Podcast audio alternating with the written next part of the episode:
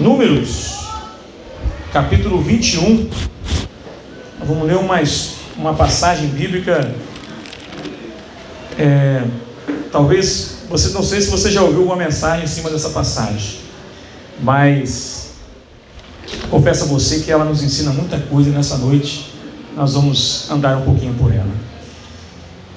Números capítulo 21, a partir do verso 4. Se você puder, reverência à palavra do Senhor, se colocar de pé.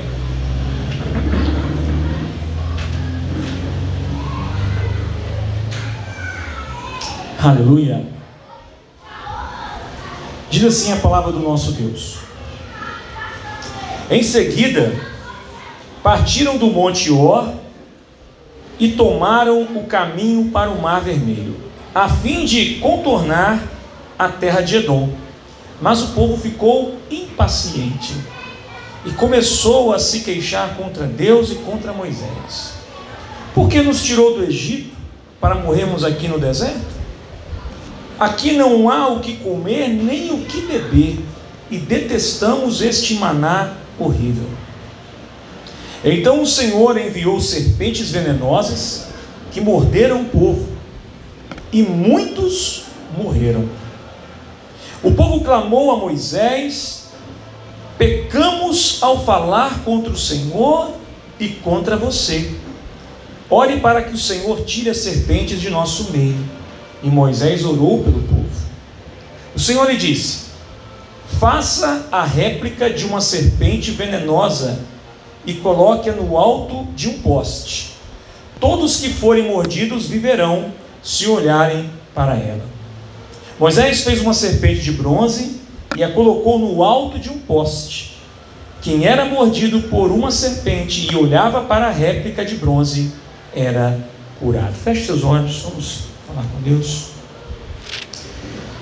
Senhor, Santo, Santo, Santo é o teu nome. Deus, nós reconhecemos a nossa pequenez diante do Senhor nessa noite. E meu Pai, com a nossa consciência cativa ao Senhor, clamamos pela tua misericórdia sobre as nossas vidas. Senhor, nós não somos nada e dependemos totalmente do Senhor. A única razão de estarmos aqui essa noite é porque anseiamos e precisamos de ouvir a Sua voz. Por isso, meu Pai, nós pedimos ao Senhor: fala, Senhor, que a tua palavra venha tocar em nossos corações, alcançar, meu Pai, o lugar mais profundo do nosso ser. Senhor, se porventura os nossos corações estão endurecidos, meu Pai, que agora eles possam ser quebrantados para receber a boa semente do teu evangelho. Senhor, mais uma vez eu te peço. O Senhor conhece a minha vida e a minha necessidade. O Senhor sabe que sem o Senhor eu não posso fazer nada.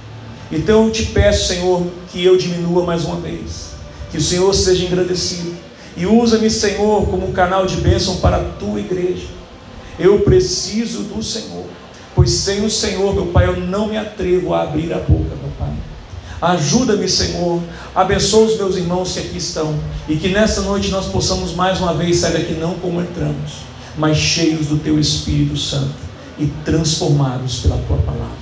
Assim nós oramos e desde já agradecemos em nome de Jesus. Amém. Pode sentar, igreja.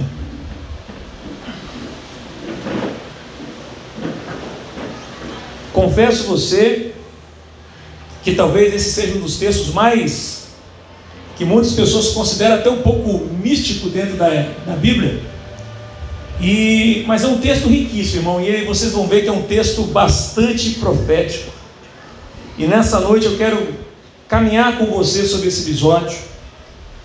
Números capítulo 21, a gente sabe, ele está falando aqui da caminhada do povo rumo à terra. E a gente vê um pouco mais para cima que o povo havia feito um voto com o Senhor, que se eles dessem a vitória, eles estariam é, então destruindo toda uma cidade. O Senhor deu a vitória, eles cumpriram com o voto. E eles estavam caminhando, e quando chegou aqui, no verso 4, começa a acontecer uma coisa interessante. A gente pode lembrar que o povo de Israel ficou muitos anos escravo no Egito, muitos anos.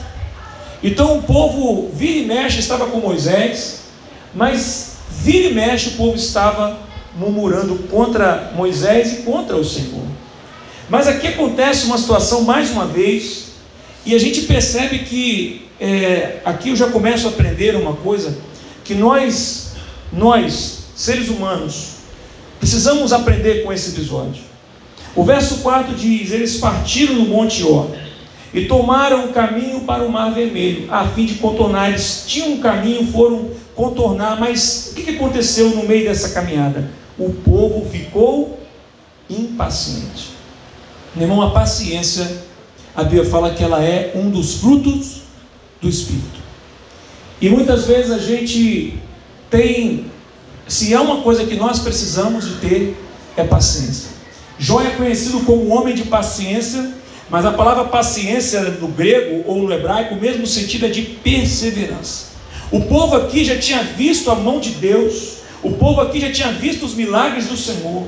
Deus estava cuidando do povo, Deus estava abençoando o povo, mas o povo ficou impaciente. Meu irmão, quando nós ficamos impacientes, sempre a culpa vai ser nossa. Porque Deus, ele tem uma maneira de agir e o tempo de agir. Perceba que o povo estava no caminho, mas o povo começou a ficar impaciente, poxa, a gente não chega nunca. A situação não muda nunca, nada melhora. Então, quando chegou aqui, eles começaram a ficar incomodados. Irmão, se você for ver, e aqui eu queria compartilhar com os irmãos, você pode pensar, a impaciência é um problema nosso. Por exemplo, por que nós ficamos impacientes? A impaciência é como nós reagimos a determinadas circunstâncias. Quando nós estamos no trabalho, nós temos um horário para fazer alguma coisa, e muitas vezes a gente começa a não conseguir atingir naquele horário e começa a ficar impaciente. E a impaciência vai fazendo com que nós começamos a cometer erros. E aqui o povo começou a cometer um pecado terrível. Eles começaram a ficar impacientes, e o verso seguinte, a impaciência, que, era um, que já era um, um problema para a pessoa, fez com que eles incorressem num pecado ainda maior. Porque até então estar paciente é ruim, mas prejudica só você até o primeiro momento. Mas quando essa impaciência começa a fluir para a sua vida e atingir a outras pessoas, começaram então no verso de número 5 a se queixar contra Deus e contra Moisés. Irmãos, Moisés, nós já conhecemos a história, Moisés foi levantado para poder libertar esse povo do Egito. E se tem alguém, irmãos, que a Bíblia fala que Moisés era manso, não sei como Moisés era manso. Para carregar dois milhões de pessoas pelo deserto, a pessoa tem que ser manso mesmo. A Bíblia fala que quando Jetro, o sogro de Moisés, dá aquele conselho para ele, é porque Moisés estava sobrecarregado. E veja, irmãos, Moisés sempre ele esperava. O povo estava reclamando, o povo estava murmurando, e Moisés sempre tinha paciência. Ficou cansado, ficou estressado, mas ele buscava Deus.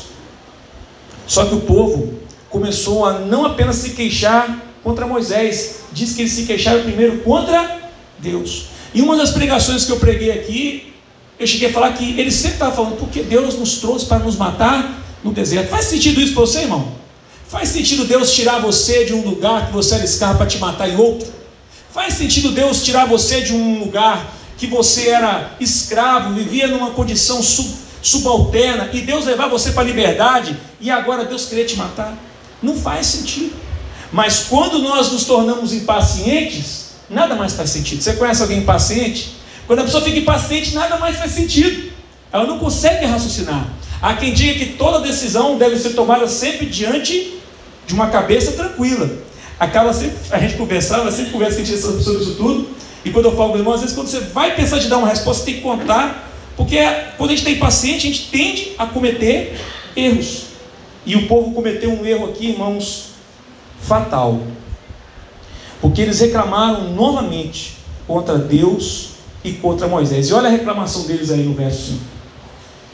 Por que você nos tirou do Egito para morrermos aqui no deserto? Era sempre isso. Por que, que você nos tirou de lá, Moisés? Para que a gente morrer? Por que, que Deus fez isso? Aqui não há o que comer. Isso aqui é verdade, irmãos? Não era verdade. Mas quando a gente fica impaciente, a gente começa a criar verdades que não são verdades. A gente tem a nossa própria verdade. Eles tinham que comer. Quem alimentava eles? Deus. Com o maná do céu. E olha o que eles falam do maná: não tem o que comer nem o que beber. Eles não tinham o que beber? Também tinham. Quem que dava água para eles? Deus. Mas qual a reclamação deles? Detestamos este maná horrível. Irmãos, na vida do cristão, na vida da pessoa, nós precisamos aprender a ser gratos por aquilo que Deus tem nos dado. Deus havia libertado esse povo com mão forte, mas mesmo libertando esse povo, cuidando desse povo, a Bíblia fala que nem as sandálias deles se gastaram, nem as roupas deles se gastavam durante tanto tempo no deserto, e mesmo assim eles continuavam a reclamar, a murmurar. Então, quando a gente vê a reação do povo, eles chegaram a blasfemar do que Deus estava dando para eles. Assim, o que Deus está nos dando é lixo, nós não queremos, é horrível. E começaram a reclamar. Detestamos, irmão, detestar. Eu vou falar para você uma coisa: você detestar uma coisa é você odiar. Ele está dizendo assim: esse pão que Deus nos dá é um pão horrível.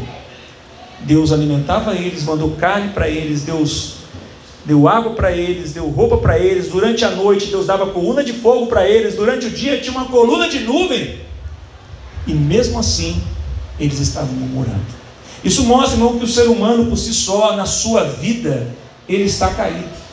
Eu e você, se Deus não estiver conosco, a única coisa que nós vamos fazer é ser um murmurador, é ser uma pessoa impaciente, é ser um blasfemador de Deus.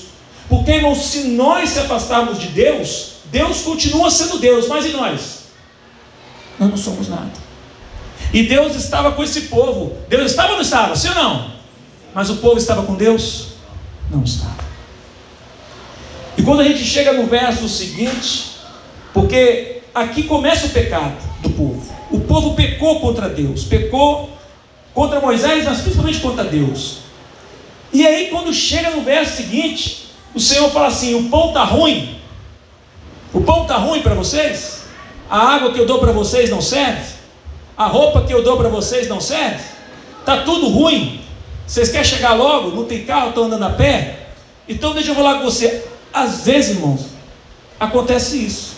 Então o Senhor enviou serpentes venenosas que morderam o povo e muitos morreram. Sabe que eu ouvi uma história uma vez que eu achei muito interessante. Lógico que é uma ilustração. Diz que um cara, empresário muito rico, não encontrando sentido da vida, se jogou do, do prédio e caiu no chão. Porque ele não via mais sentido para viver, estava sem sentido da vida, não via nada, se jogou no chão e caiu naquele prédio e se esborrachou. Quando ele se, enquanto ele caiu e se esborrachou e morreu, na mesma rua passava um mendigo com seu cachorrinho cantando louvores. Qual que é a diferença? A diferença é que um não tinha nada material, mas tinha Deus no coração. Tinha Deus na sua vida. O outro tinha todas as coisas, mas lhe faltava Deus. E às vezes, irmãos, é isso que acontece. qual era a diferença desses dois homens? A diferença era o seguinte: um não tinha nada e o outro tinha tudo, mas quem é que se matou? quem tinha tudo. Então Deus fala assim: já que o que vocês têm, o que eu dou para vocês, não é bom, suficiente, vocês não estão satisfeitos, então eu vou mandar para vocês a serpente. Irmão, e a figura da serpente na Bíblia é bem interessante, porque a principal imagem da serpente é a figura de Satanás, lá no jardim do Éden. Mas se vocês lembrarem, em que que o cajado, a primeira coisa que o cajado, qual foi o sinal que Deus deu para Moisés para o povo do Egito? Quando o cajado se transformasse em uma? Por quê? Quê? E aqui Deus de novo envia serpente. Por quê? Bom, se a serpente é a figura do próprio diabo, a, a ilustração do próprio diabo, por que, que Deus faria Moisés transformar o seu cajado em serpente? Se você não sabe, Cada milagre que Moisés fez, que Deus usou os sinais de Moisés, foi para destronar um deus egípcio. E engraçado, no Egito tinha inúmeros deuses, mas você sabia que tinha um deus do mal que era proibido de cultuar ele. E diz o seguinte: que Ra, que era o deus do sol, a lenda egípcia, Ra era o deus do sol, e todos os dias Ra tinha que passar pelo mundo dos mortos, e ele, no final do mundo dos mortos, ele tinha que lutar com Apófis. E quem era Apófis? Apófis era uma serpente gigante, maligna. O próprio mal era tido como essa serpente. Ninguém adorava esse Deus, era proibido no Egito adorar esse Deus, esse, né, entre aspas, esse Deus egípcio. E por que é que Deus então fez aquela, aquele cajado se transformar em serpente, a ponto daquele cajado comer as duas outras serpentes dos outros cajados dos ajudantes de Faraó? Porque Deus estava mandando um recado para Faraó. Assim, o seu Deus, que você disse que é Deus, ele todo dia ele tem que lutar na lenda deles com esse Apófis. Todo dia Ra ganhava desse Apófis. Todo dia o Deus Sol ganhava de Apófis. Mas ele tinha que ter a ajuda dos outros deuses, pois Deus falou assim: eu não preciso da ajuda de ninguém. Eu sou Deus. E ele usou a figura de uma serpente e mostrou assim: se eu quiser, até Apófis derrota Ra a hora que eu quiser. E ele manda e usa a serpente para humilhar para mostrar para eles que Ele é o verdadeiro Deus de Israel e Ele não precisa da ajuda de nenhum outro Deus para vencer. Agora, por que Deus envia a serpente? Porque a serpente ela tem um símbolo do pecado. A serpente foi usada como diabo para levar o homem a pecar. E Deus, mais ou menos, ele estava dizendo assim: olha, já que vocês estão pecando e blasfemando, vocês não estão satisfeitos com o que vocês têm, porque Adão e Eva tinham tudo, sim ou não? Sim ou não? Mas por que, que eles comeram do fruto? Então, irmãos, às vezes a atitude do povo era a mesma atitude de Adão e Eva. E Deus então envia a serpente. Não está bom, não? Então a consequência do pecado de vocês é serpentes venenosas. E as serpentes começaram a morder o povo. E muitos morreram. Eu pergunto: a culpa era de quem? Era de Deus que mandou a serpente? A culpa era de quem? Do povo. Por quê? Porque o povo, mais uma vez, desobedecendo a Deus, murmurando contra Deus, reclamando de Deus. Irmão, se tem um pecado na Bíblia, irmão, que é terrível, é o pecado da murmuração. É o pecado da ingratidão. É, é você ficar reclamando o tempo todo. A Bíblia, ela mostra isso. Pessoas que não têm Deus na vida, elas nunca são gratas por nada. Elas sempre estão reclamando de alguma coisa. Sempre tem um motivo para reclamar. Sempre tem alguma coisa que está faltando. O povo tá, tinha tudo, mas o que eles focaram? No que eles não tinham. O que, que era as cebolas do Egito? Mas lá eles eram escravos. Às vezes, irmãos, a gente na nossa vida, no dia a dia, nós somos como o povo de Israel. Deus tem nos abençoado, tem nos, nos abençoado na nossa família, na nossa casa, mas às vezes bastou faltar gasolina no carro que a gente já está reclamando. Tem gente que anda a pé a vida inteira, irmão. Mas não tem gasolina no carro, você vai ser motivo para reclamar? Bastou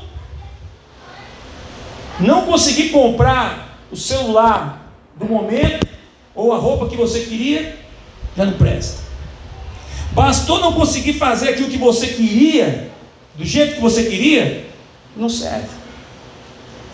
Mas a palavra de Deus deixa claro que quando nós somos gratos ao Senhor, o Senhor olha para nós com um olhar de misericórdia, porque tudo que nós temos vem dele. É por meio dele e para ele. Posso ouvir um amém? amém? Glória a Deus. O verso seguinte diz que ele enviou então as serpentes venenosas e começaram a morder o povo. As serpentes não era culpa de Deus. Deus não mandou serpente para morder o povo porque ele queria torturar o povo, não. A serpente era a consequência do pecado do povo. Mas o que acontece no verso seguinte? No verso 7. O povo clamou a Moisés. Olha que interessante isso aqui, isso aqui é bem interessante. De quem é que o povo estava reclamando lá no começo?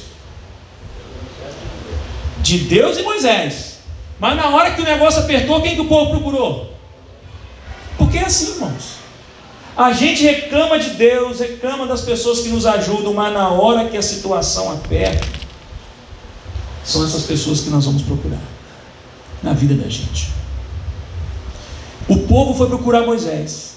E pasme, o povo reconheceu o pecado. Pecamos ao falar contra o Senhor e contra Moisés, nós erramos. Nós estamos errados, Moisés. Quando a situação apertou, começou. Essa, essa serpente, irmão, para vocês terem noção, alguns estudiosos dizem que ela não matava a pessoa rapidamente. Era a serpente abrasadora, ela mordia a pessoa e ali a pessoa ia padecendo, morrendo aos poucos, sofrendo, sentindo dores agonizantes, como se tivesse um, um fluxo de fogo por dentro do seu corpo. Então o povo teve que passar por isso, para poder ir lá e falar com Moisés: Moisés, pecamos contra o Senhor e contra você. Ore para que o Senhor tire a serpente do nosso meio. Essa era a cheia de Moisés fazer o que, irmãos? Agora? Vocês querem que eu ore por vocês? Tem certeza? É agora que vocês querem que eu ore por vocês? Mas Moisés não fez isso, irmãos. O que, que ele fez? E Moisés orou pelo povo. Porque Moisés não guardava nada. Moisés perdoava. Moisés tinha um bom coração. Irmão, Moisés deixou de entrar na terra por causa do porque ele se aborreceu com o povo.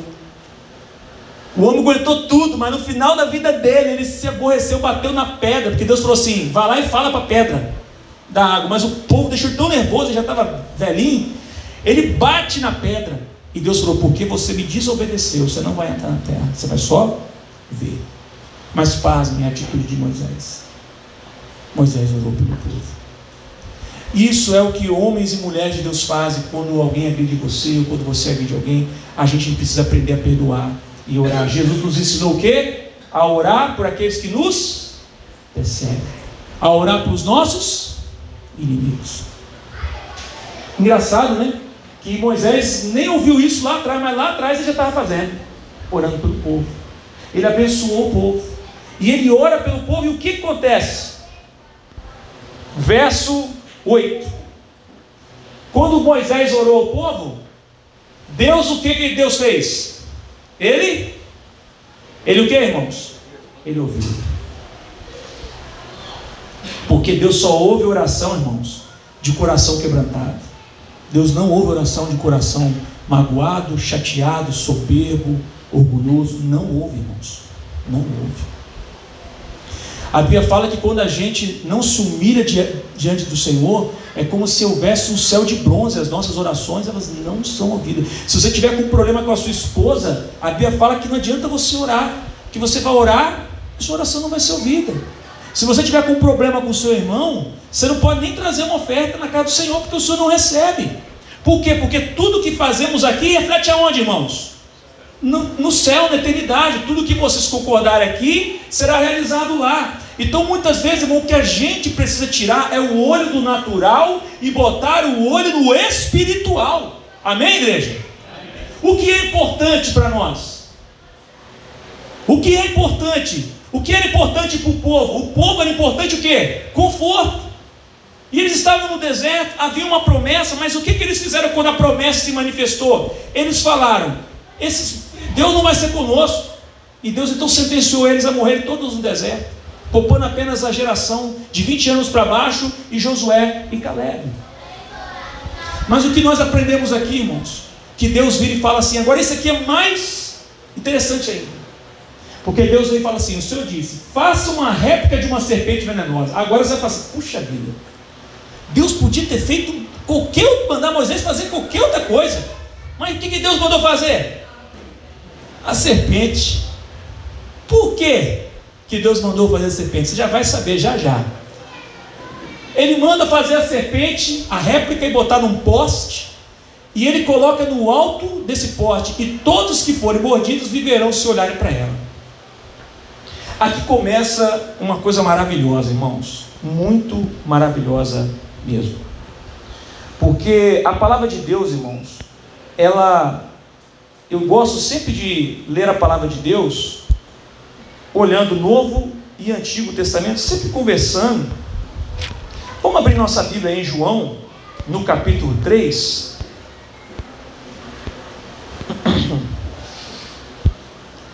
Olha, isso aconteceu lá atrás, 1500 anos antes de Cristo. Mas Cristo vai falar sobre isso. Lá em João, capítulo 3. Deixa eu abrir aqui. João capítulo 3, lá pelo verso.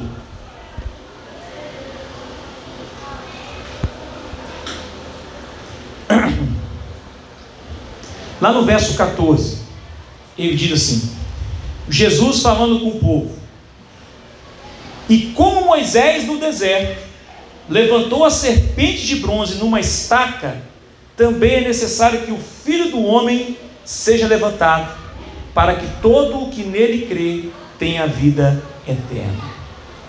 Veja, Jesus cita o episódio de Números capítulo 21. Por quê? Por que, que Jesus se compara com aquela serpente? Pô, serpente não é o símbolo do, do coisa ruim? Por que, que ele se comparou com ela? Porque você, assim como a serpente foi levantada, é do filho do homem, tem que ser levantado. Qual é a situação? Agora volta lá de novo para Números 21. Olha só, lá no texto lá, isso, lá onde estava. Isso. Ele diz o seguinte: todos que forem mordidos por essa serpente, quando olharem para a serpente, eles vão. Vai ser uma. A, é a serpente que vai curar? O poder estava na serpente? O poder estava onde?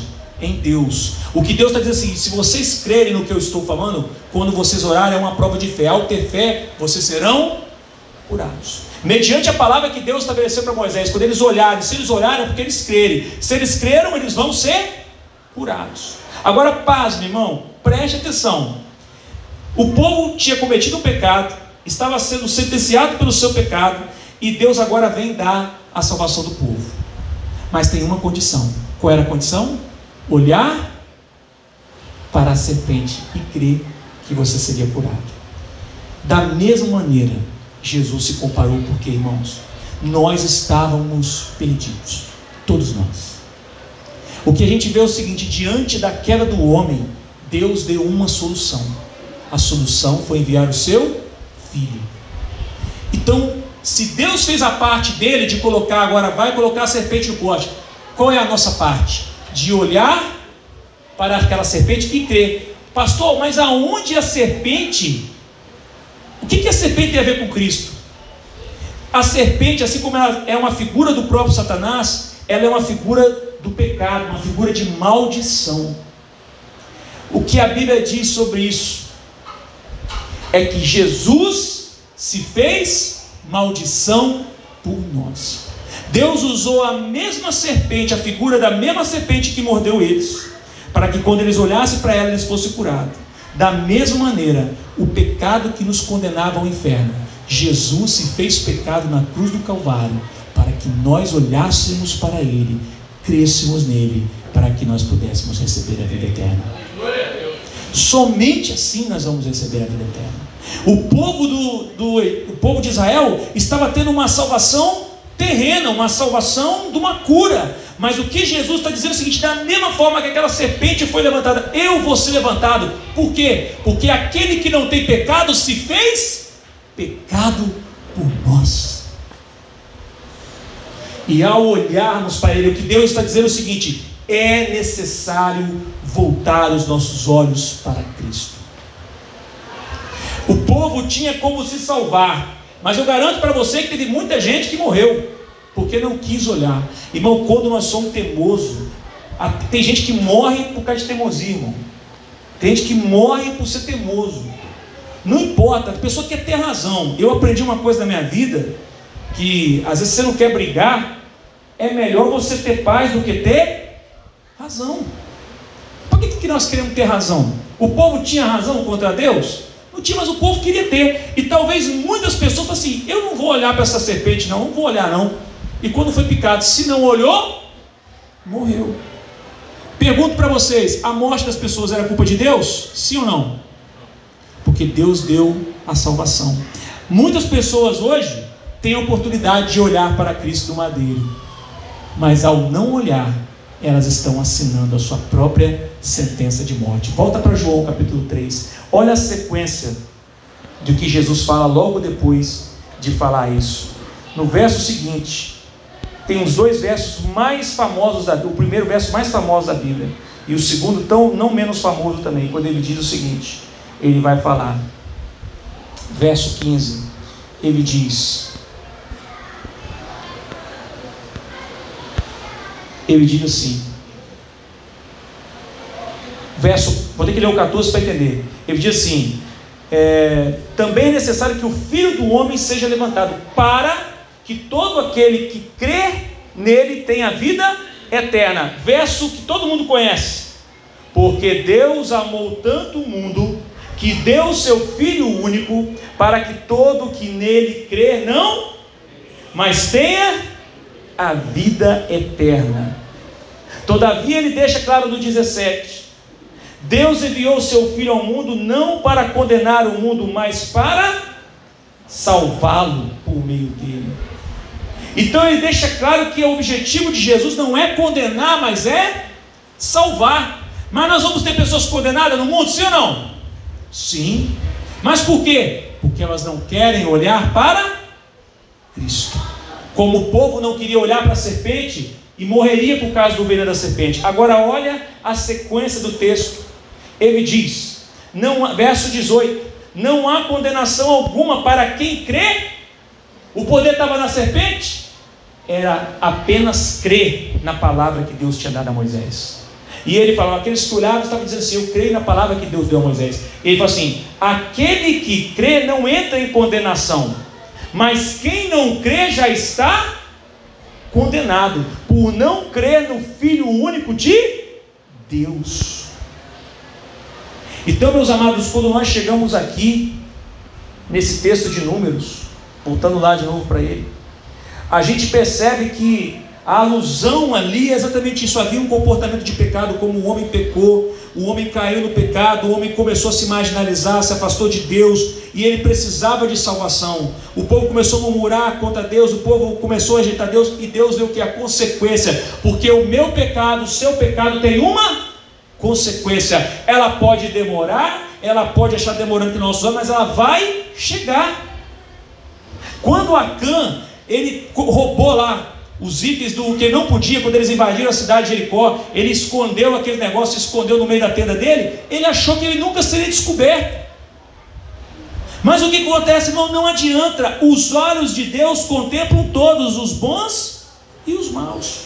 E ele ficou na dele. Se ele tivesse talvez se arrependido, talvez ele não teria sido morto. Mas o que aconteceu? Deus, Moisés, Josué foi filtrando, foi filtrando, foi filtrando, até que chegou um momento que falou: Foi você, Acã Confesse seu pecado.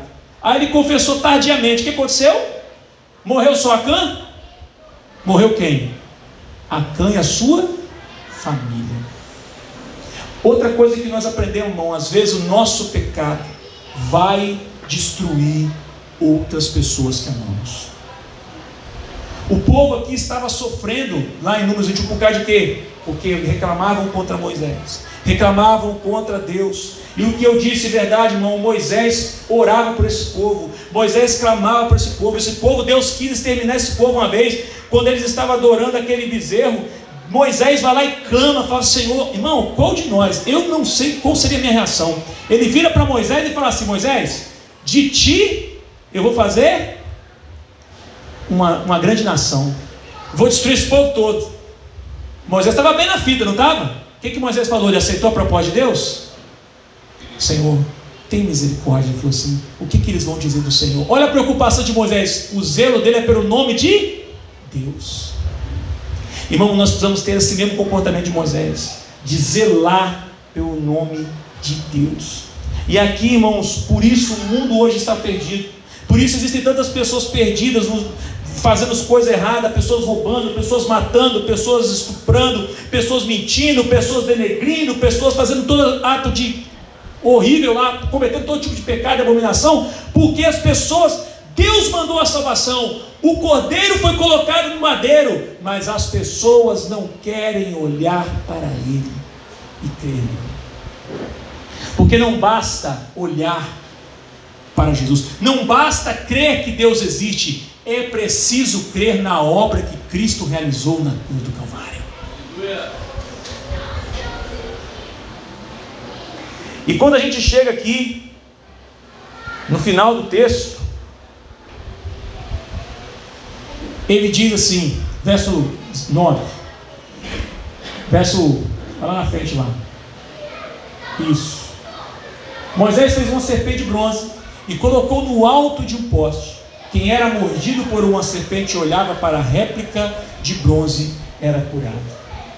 Ou seja, a salvação estava à disposição do povo, mas o povo não percebeu que eles precisavam estar com os olhos fitados naquela serpente. Da mesma forma, o mundo está em um caos, mas aonde nossos olhos devem estar fitados, irmãos? Em Cristo. Tem coisa fácil para nós hoje, irmãos? Não tem tem muita dificuldade. Viver nesse mundo é difícil, é um mundo perverso, é um mundo mau, de pessoas egoístas, avarentas, cruéis, assassinas, adúlteras. Mas Deus nos chama a ser como Moisés, um homem que perdoa, um homem que ora por aquele que fala, blasfema contra Deus e fala mal dele. Jesus estava no madeiro e ele falou que quando ele fosse levantado, muitos viriam até ele Talvez nessa noite eu estou falando para alguém aqui que às vezes até estava com o olho no Senhor, mas como Pedro também estava, em algum momento, quando veio a circunstância da vida, a gente tirou o olhar do Senhor e começamos a afundar como Pedro. E aí as serpentes do pecado estão nos mordendo. E nós estamos padecendo, mas a salvação está diante de nós. Basta que nós se arrependamos como o povo se arrependeu e nos voltemos para Deus e clamamos a Ele por misericórdia e por salvação e por libertação. Feche seus olhos. Nessa noite, o Senhor quer fazer algo nas nossas vidas. Hoje é noite de ceia do Senhor. 2 Coríntios capítulo 5, 21 diz que esse mesmo Deus se fez pecado por nós. O texto da palavra de Deus vai dizer assim: Pois Deus fez de Cristo, aquele que nunca pecou, a oferta por nosso pecado, para que por meio dele fôssemos declarados justos diante de Deus. Talvez você pense que tem alguma coisa, eu penso que tem alguma coisa, irmão, nós não temos nada além de Cristo. Só temos a Cristo. Quando a Bíblia fala de bronze, por que a serpente era de bronze, pastor? Porque o bronze na Bíblia ele simboliza o juízo. Deus está dizendo: olha, o juízo vem, mas para aqueles que creem em mim, eles não vão entrar em juízo. Mas se você não crê em mim, você já está no juízo. Será que nessa noite, eu acredito que as pessoas que estão aqui, acredito que todos que estão aqui já conhecem Jesus.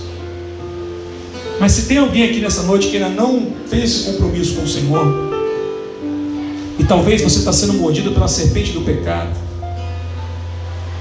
é interessante, né, irmãos, porque Deus podia ter eliminado as serpentes, mas não. As serpentes continuaram por lá. O que Deus fez foi dar um antídoto para o veneno delas. Deus não vai nos livrar, meu irmão, de vivermos num mundo pecaminoso. O mundo vai continuar no pecado.